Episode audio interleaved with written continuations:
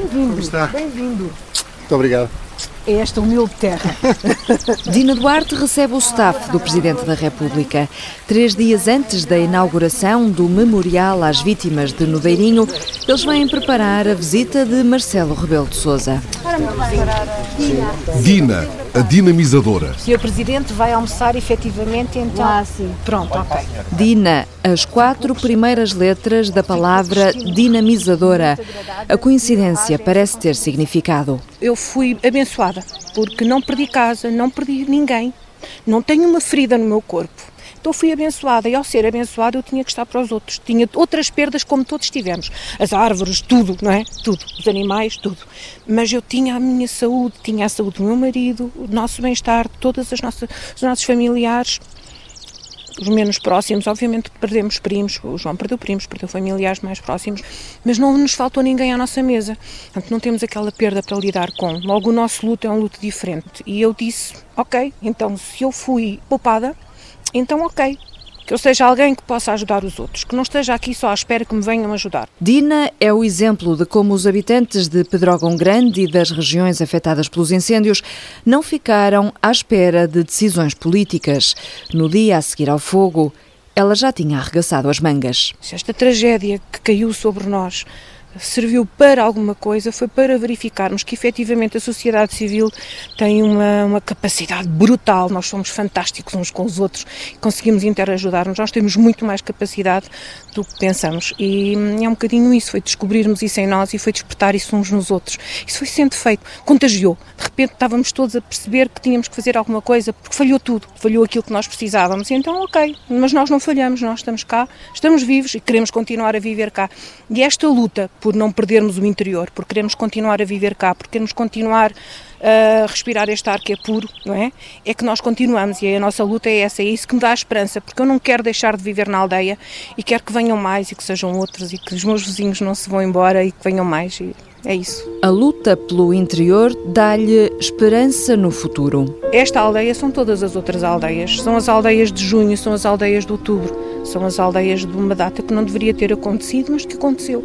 A luta é por continuarmos a viver e a estar no interior. É por isso que o monumento em memória dos 11 mortos de Nudeirinho, que Marcelo há de vir inaugurar, é também um monumento à vida dos que se salvaram, dos que ficaram cá, para construir o futuro. É um permanente renascer. Eu ontem tive a oportunidade de estar com os feridos, com os, com os feridos desta guerra do incêndio, não é? E eu vejo, eles todos os dias lutam, eles todos os dias renascem. E é um bocadinho eis que faço novas todas as coisas. É isto. É nós todos os dias termos esta luta permanente para nos renovarmos e para ajudar os outros a renovarem-se. A frase que se encontra aqui bíblica diz tudo: Eis que faço novas todas as coisas.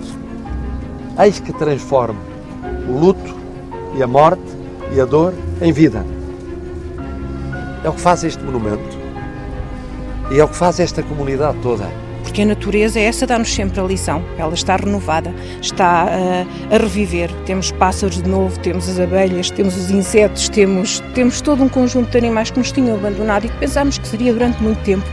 E não, um ano depois nós temos, temos animais connosco. E ainda ontem passámos aqui na estrada junto ao Nudeirinho e havia uma, uma, um pequeno coelho selvagem. Para nós é uma fonte de alegria, é sinal que a recuperação está em, em, em força. Isso é muito bom, obviamente. Já não sei qual é a ordem, mas pronto. Hum, dou as boas-vindas ao Sr. Presidente, ele descerra a lápide, só se coloca na frente, atrás já está descerrada. Sim, sim. Uh, Retiram-se todos os indícios que hajam de plantas ou de flores, Sim, sim. uh, nesse sentido. E, hum, e a seguir É só no é, fim, no é fim o do- toque, a seguir é que é o toque. Ok. Agora temos um problema, que é o mocinho que vai ensaiar aquele tempo todo e não vai haver toque, é uma chatice. Olha, que o toque há, há, há meia hora antes. É malta da pesada. Rui, o sobrevivente.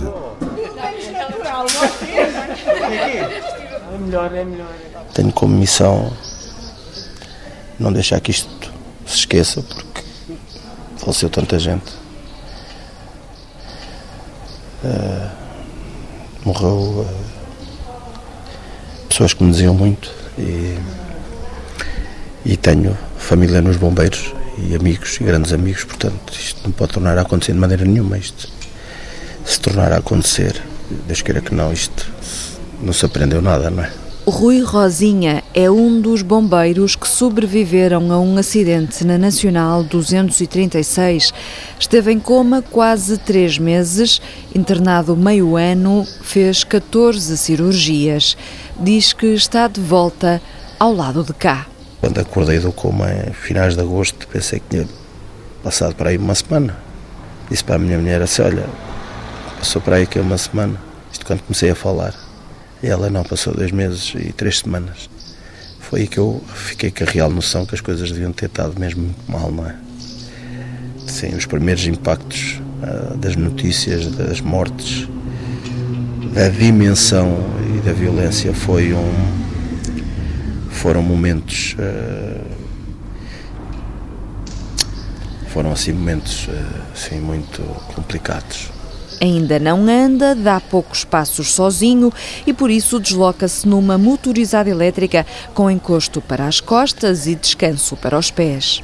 Perdi muita massa muscular, eh, foi-me retirada a massa muscular para encher aqui umas úlceras de pressão que tive nas ancas, fiquei com uma neurodistrofia nos pés, com uma dor neuropática que me dói os pés ao caminhar, portanto tudo isto influencia aqui a, a recuperação é? e, e a lesão no plexo do braço esquerdo também não, não ajuda nada, a atrofia da mão esquerda também não, portanto é aqui a trabalhar aqui tudo. Quando o carro dos bombeiros chocou com um ligeiro, estavam com o subchefe Rosinha, o chefe Tomé e o filho Paulo, Filipa Rodrigues e Gonçalo Correia. Gonçalo não resistiu, acabou por morrer no hospital. Rui ficou com 85% de incapacidade, Filipa tem 20% do corpo queimado. Mostra as pernas cobertas pelas meias de compressão. Não há noite nenhuma que uma pessoa não se lembre, não é? Nem, nem manhã, porque nós temos que pôr o creme e lembramos-nos sempre. Nunca fazemos por um ato normal não é? do nosso cotidiano, já fazemos por causa daquilo que nos aconteceu, mas uh, leva-nos sempre a, àquele dia, àqueles momentos. É raro à noite que não tenhamos aquele pensamento de que é que ficou naquele dia, do que é que se perdeu. Mas pronto, uh, vai-se vai -se lutando contra estas coisas. Uh, e estamos a andar para a frente. Uh, faço aqui um apelo a quem manda nisto tudo, que, que olhem para nós e que nos ajudem e que passem das palavras aos atos, porque nós precisamos disto. Se já precisávamos antes, disto acontecer, agora precisamos muito mais. É, é urgente ajudarem-nos e, e darem-nos a mão, e apesar de todas as reconstruções que possam haver e das casas destruídas, ainda hoje, por exemplo, vi uma notícia em que há uma linha de crédito para a reabilitação das casas de segunda habitação, mas só isso não basta, só isso não basta, precisamos de mais.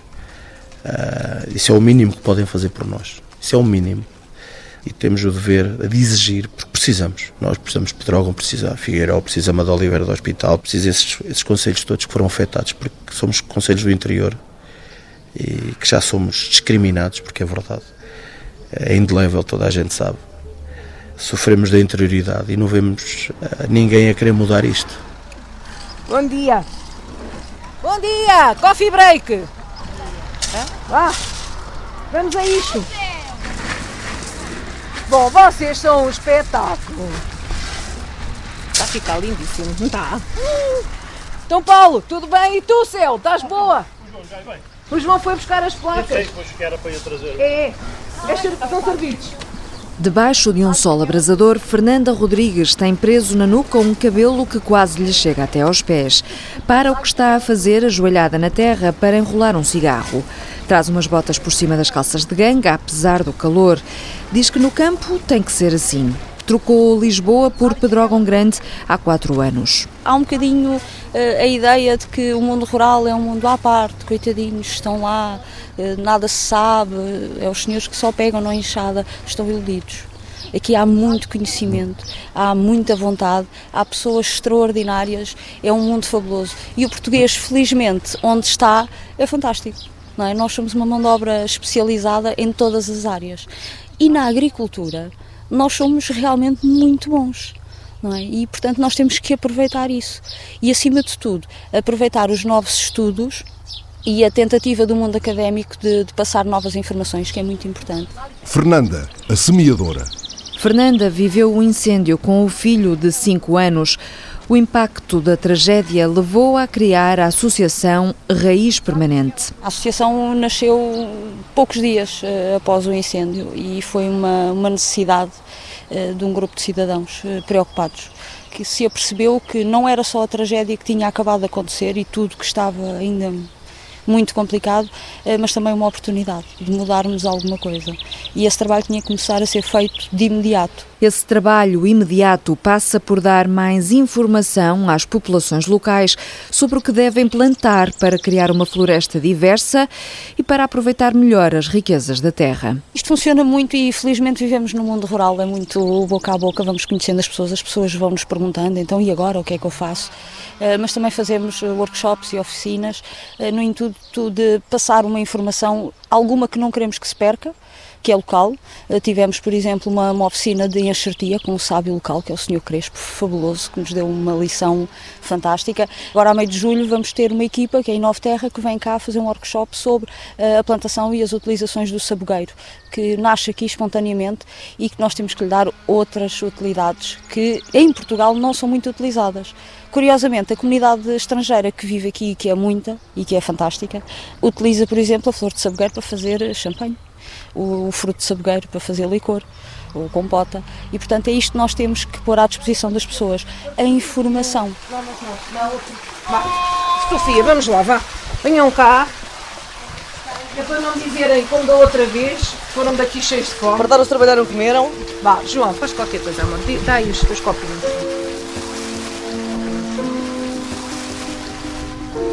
Há aqui queijo o que aconteceu durante este ano, depois voltei a passar por aqui, foi assistir aos poucos ao refazer, ao que se diz agora, ao renascer. As pessoas começaram a juntar-se. Começaram a ver o que é que era possível reconstruir em termos de obra, mas sobretudo o que é que era possível refazer em termos de vida. E todos foram excepcionais para todos.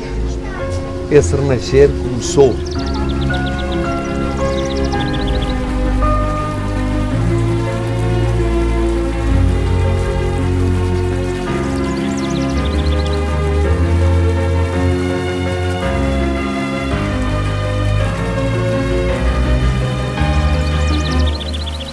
a Renascer é um grupo de amigos, uh, três deles da região, que se juntaram logo após os incêndios e quando estavam a distribuir ajuda comunitária pela população, decidiram que havia mais qualquer coisa a fazer. Percebemos que cada vez mais estes conselhos do interior estão vazios de pessoas, há muitas pessoas desempregadas e também há alguns jovens que se mantêm por cá e querem continuar. E o objetivo do Renascer é exatamente esse, é promover o empreendedorismo na região. Sofia Carmo é uma das fundadoras da Renascer. Sofia, a empreendedora. Vivi intensamente a tragédia, infelizmente, porque no dia do incêndio não estava em casa e estávamos um bocadinho separados porque fui chamada para ajudar num incêndio que ocorreu quando o incêndio de Pedrogas estavam a acontecer no Pinheiro Bordal e saí de casa para dar esse apoio e separei-me da minha família e durante o incêndio nós não conseguimos uh, encontrar-nos. E, portanto, eu acabei por me focar em ajudar as pessoas na aldeia onde estava, que era na Graça, e fiquei sem saber do meu marido e, e não sabia da minha filha. Não conseguíamos comunicar, não sabia dos meus pais, também não sabia da minha irmã, sabia que ela, na altura do incêndio, estava a sair de Pedrógão e foram momentos muito complicados até conseguir finalmente que o meu marido viesse ter comigo e com a minha filha. E perceber quando cheguei a casa que só tinha efetivamente a casa, não tinha mais nada e depois a seguir não tinha ideia de todo que tinha sido uma tragédia tão grande no que toca a vítimas mortais. Há imagens que não lhe saem da cabeça, uma sensação de impotência de que nunca se esquecerá, a urgência de fazer qualquer coisa. Quando surgiu a ideia desta iniciativa, agarrámos um bocado dela exatamente no sentido de, pronto, porque faltam pessoas na Terra e se calhar isto pode ser que venham mais pessoas, porque nas aldeias estão cada vez pessoas mais velhas e a repetir situações deste género, cada vez mais vai ser difícil as pessoas reagirem. E se conseguimos que alguém fique, que sejam um, que seja dois, mas eu acho que vale a pena face, assim não queria de todo que o meu conselho, que a minha terra e que a minha gente, que eu faço parte desta gente, vivesse aquilo que vivemos no dia 17 de julho e nas semanas a seguir. Foi o que a levou a juntar-se aos dois amigos da terra, um deles a viver em Lisboa, para promover o desenvolvimento de projetos no interior. Isto não é nenhum terceiro mundo nem nada do género. Eu acho que aqui as crianças são felizes. Eu lembro-me de uma filha de uma amiga minha que mora num apartamento e ela diz: Oh mãe, eu quero ser criança, deixa-me deixa brincar. E aqui realmente podem ser crianças. E, e, e, e pronto, e gosto de estar aqui. Isto para mim uh, é a minha vida e vamos renascer. E nós vamos, enquanto conseguimos sozinhos levar isto à frente, vamos lutar. Então pronto, amanhã a partir das duas e qualquer tá bem, coisa. Tá bem. Não é, não, então, olha, a gente é, chega, é põe as coisas em cima da mesa, em cima tudo da mesa, partidinho, que é para não tudo estar com partidinho, tudo Tá bem. tá, tá, tá, tá. coloca-se depois um, uma outra hum, toalha sobre a mesa e quando, quando terminar, retira-se a toalha e pronto, está preparada a mesa para. Ok, ok. Hi, bom dia. dia. Adeus, Daniel. Bye bye. Um, Bye bye, see you. Miguel Umblé é belga, tem 48 anos. Carolina Brennan tem 44 e é meio irlandesa, meio portuguesa. Carolina, a povoadora. Vieram povoar a aldeia de Gravito. Esta aldeia era a minha bis bis-avó, era a última pessoa a morar em nossa casa aqui. Então o filho dela foi para Lisboa e a família ah, estão lá agora. Minha avó, ela me contou quando eu estive pequenina, contou muitas histórias do Gravito e entendemos sempre do Gravito porque um, nas férias de verão ela esteve cá com a, avó dela, a bis-bisavó, a avó Rosa. E quando eu ah, tive talvez sete anos, eu me lembro de visitar aqui, de vir cá com os meus pais só para ver, mas era tudo dois metros da Silva, em todo lado e as casas em ruína. Agora não há ruínas, mas uma casa sólida. Mal se chega aqui, os olhos ficam presos na cozinha sem porta. Frascos com especiarias, plantas naturais e ervas aromáticas estão impecavelmente alinhados. Há uma pilha de caçarolas e pratos de barro, flores e fruta fresca na bancada. Depois de passarmos pela cozinha, chegamos a um espaço de sombras. Há árvores, há agricultura. Carolina tem os olhos de cor indefinida entre o verde das árvores e o azul do céu. Miguel veste uma t-shirt que diz que a floresta não tem fronteiras. Dedicam-se à agrofloresta, à permacultura e à agricultura sintrópica. À volta, um, nesta região e dentro do mundo de Portugal, um, há muito pinho e de eucalipto. E nós queríamos fazer uma coisa diferente. Então deixamos os carvalhos crescer aqui e plantamos muitas árvores de fruta e árvores autóctones como um, cereja. Freixos, diferente tipo de árvores mais uh, nativos da região. Tentamos de introduzir também uma mais grande biodiversidade para criar um solo mais fértil e mais rico. É muito óbvio, depois destes incêndios, de ver uh, plantações diferentes, como é que eles responderam aos incêndios. À volta ardeu tudo, mas o reduto de Carolina e Miguel mantém-se intacto. Aqui tem tendas tipis e domes. O ambiente é de serenidade. Recebem grupos que praticam yoga. No dia do incêndio, tinham hóspedes no Gravito. Temos um grupo de yoga aqui. Eles chegaram só duas horas antes e uh, metemos toda a gente e o cão dentro dos carros e saímos para outro lado. E uh, foi, sim, foi uma coisa que eu nunca, eu nunca vou esquecer. Este incêndio, eu nunca vi uma coisa assim. Era mesmo um, monstro.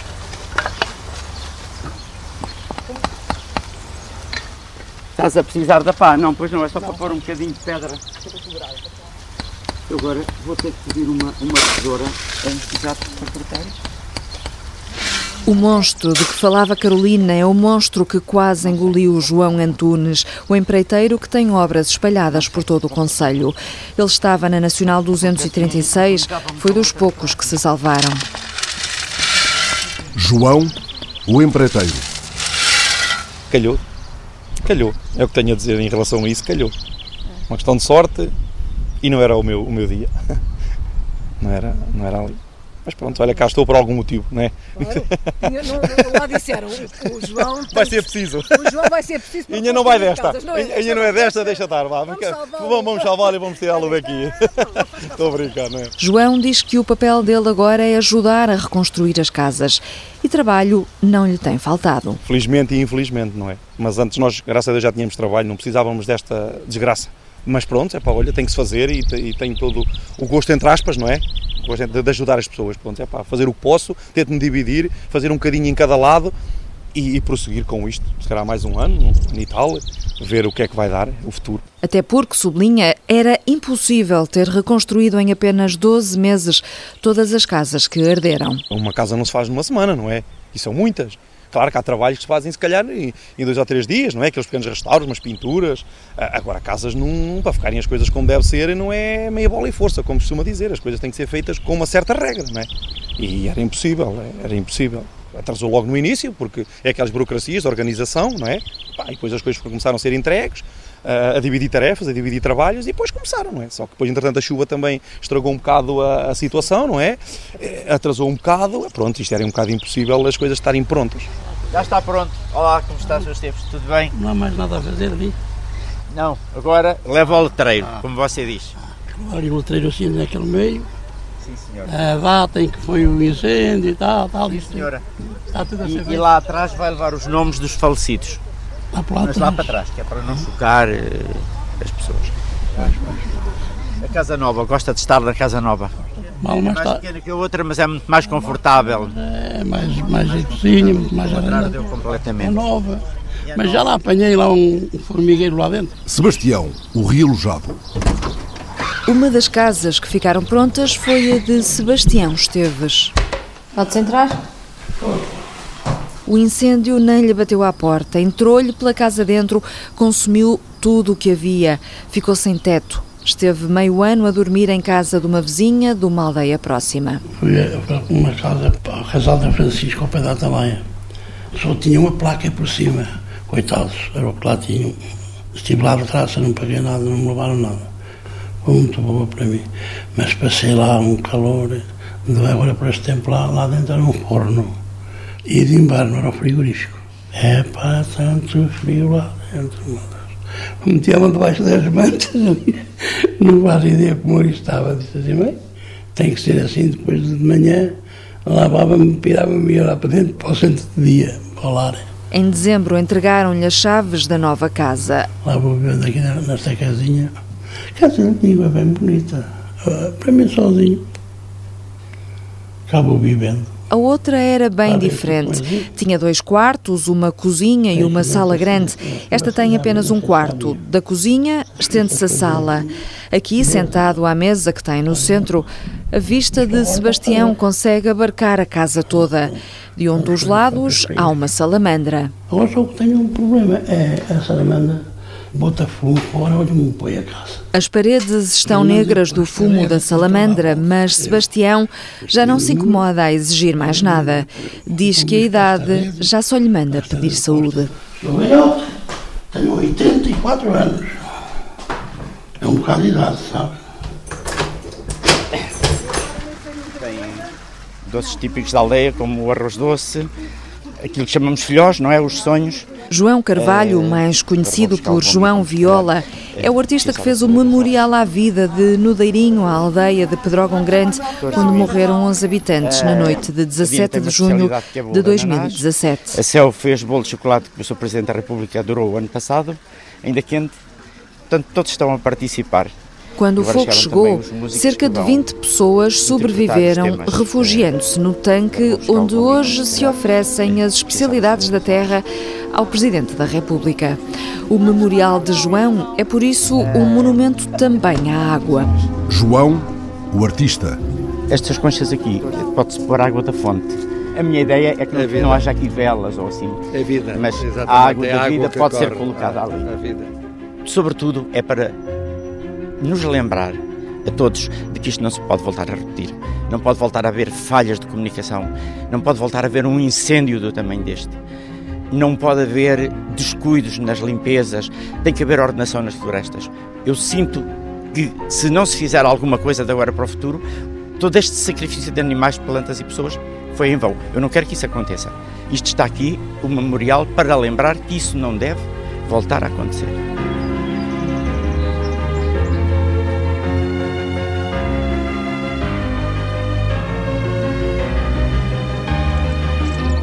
Neste domingo em que passa um ano, João traz os olhos brilhantes de dor, de saudade, de estremecimento.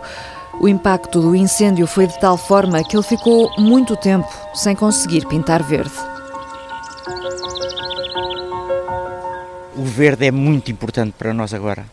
Foi meio ano a viver nu- nu- nu- nu- nu- ah, como se fosse dentro de uma cela toda fechada, tudo negro. De uma certa forma, agora eh, a composição total do corpo, da alma, não é? Renasce agora das cinzas neste verde após estas chuvas. Qualquer coisa verde custa-me cortar, porque qualquer bocadinho de verde para nós é muito importante perante a, a escuridão, o cinzento e o preto de todos os meses que, que passaram. Querido amigo, Obrigado. como é que está? Muitos parabéns, muitos parabéns. Muito obrigada pelo contributo que está a dar a todos. Muito obrigada, João. Não tenho que agradecer. Hoje, João está rodeado de pessoas amigas que lhe dão os parabéns pelo trabalho. Gostam do trabalho, ainda bem. Eh, mas este trabalho não devia existir. Eu, se calhar, não devia conhecer-vos. Há dias, um amigo nosso disse: eh, Nós não nos devíamos ter conhecido, conhecemos depois do fogo. Eh, é tudo num tempo errado. Por esta razão, se calhar, não nos devíamos ter conhecido e não devíamos estar a fazer esta entrevista. Então, eh, as, árvores estariam grandes, eh, os animais continuariam pelos campos e as pessoas vivas. Principalmente as pessoas e os animais. E desapareceu tudo. não é? Ah, o Sr. Presidente da República está um bocadinho atrasado porque a refeição atrasou, por isso vamos ter que aguardar, está bem? É, vamos esperando, não é? Daqui a nada há de chegar Marcelo. Marcelo, o presidente. Quando eu vim cá, estavam a comer um bolo. Estávamos, era, era, era? deste género, foi feito pela mesma. Pode não ser de chocolate, mas era feito pelas mesmas mãos. É. Onde é que está, onde é que está a Céu? Um ano, há um ano era de laranja. Era de laranja. Ó Lembra? Céu, erraste, era de laranja. Era de laranja, lembro. Onde é que está a O Céu? chocolate também é muito bom. Faça um favor. O João. João. João. Ó João. João ajeita o nó da gravata, estica o colete pelas pontas, abre um sorriso no rosto enfeitado pelos óculos e pelas suíças grisalhas. Um sorriso de nervos e de ansiedade, de dor e de alegria.